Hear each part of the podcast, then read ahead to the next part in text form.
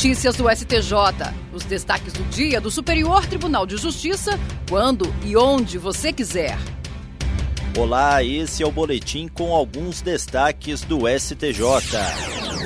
A terceira turma do Superior Tribunal de Justiça decidiu que a Associação de Proteção Veicular, que atua na condição de estipulante de seguro automotivo coletivo, tem legitimidade passiva para ser responsabilizada solidariamente com a seguradora em ação que busca o pagamento de indenização securitária. No caso analisado, uma mulher ajuizou ação contra uma associação de proteção veicular e uma seguradora por causa de acidente que ocasionou a perda total do veículo segurado, pedindo indenização decorrente do contrato de seguro automotivo coletivo, além de compensação por danos morais. Por entenderem que a pólice contratada já estava em vigor quando o acidente ocorreu, as instâncias ordinárias condenaram as demandadas solidariamente ao pagamento de indenização securitária, além do valor de 6 mil reais a título de danos morais.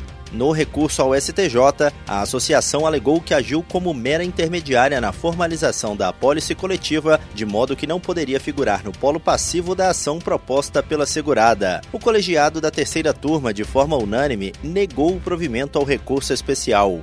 O relator, ministro Ricardo Vilas Boas Cueva, explicou que, excepcionalmente, o estipulante pode ser responsabilizado pelo pagamento do seguro em solidariedade com a seguradora. Ele observou que, no caso analisado, ficou demonstrado que a entidade estipulante não cumpriu adequadamente suas obrigações, pois era responsável por intermediar a contratação da apólice entre associados, mas não esclareceu sobre o correto momento em que entraria em vigência o seguro da autora da ação. A terceira sessão do Superior Tribunal de Justiça vai definir sob o rito dos recursos repetitivos se a reincidência pode ser admitida pelo juízo das execuções penais para análise da concessão de benefícios, ainda que não reconhecida pelo juízo que prolatou a sentença condenatória. O colegiado decidiu não suspender o trâmite dos processos que tratam da mesma matéria, pois o repetitivo será julgado em data próxima em um dos recursos representativos da controvérsia de relatoria da ministra Laurita Vaz, o Ministério Público de Minas Gerais recorre de decisão do Tribunal de Justiça do Estado que entendeu pela impossibilidade de o juízo das execuções reconhecer posteriormente a reincidência, uma vez que a sentença condenatória não o havia feito. A presidente da Comissão Gestora de Precedentes e de Ações Coletivas do STJ, ministra Suzete Magalhães, apontou que a questão em debate já foi definida pela terceira sessão que reconheceu a possibilidade de a reincidência ser utilizada pelo juízo da execução penal,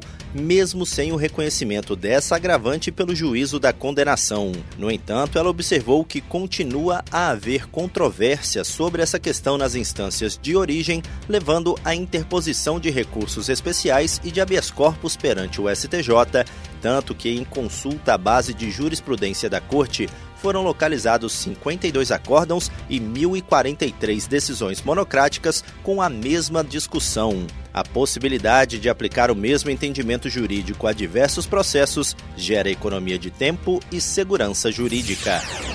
A primeira sessão do Superior Tribunal de Justiça aprovou um novo enunciado sumular. Trata-se da súmula 657.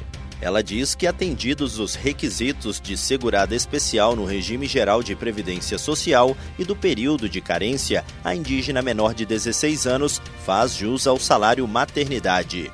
O enunciado será publicado no Diário da Justiça Eletrônico por três vezes em datas próximas, nos termos do artigo 123 do Regimento Interno do STJ. As súmulas são resumos de entendimentos consolidados nos julgamentos e servem para a orientação da comunidade jurídica a respeito da jurisprudência do tribunal. E esse foi o STJ Notícias de hoje. Se quiser ouvir mais, acesse o Spotify ou o SoundCloud do STJ. Tchau, tchau. Notícias do STJ, uma produção da Secretaria de Comunicação Social do Superior Tribunal de Justiça.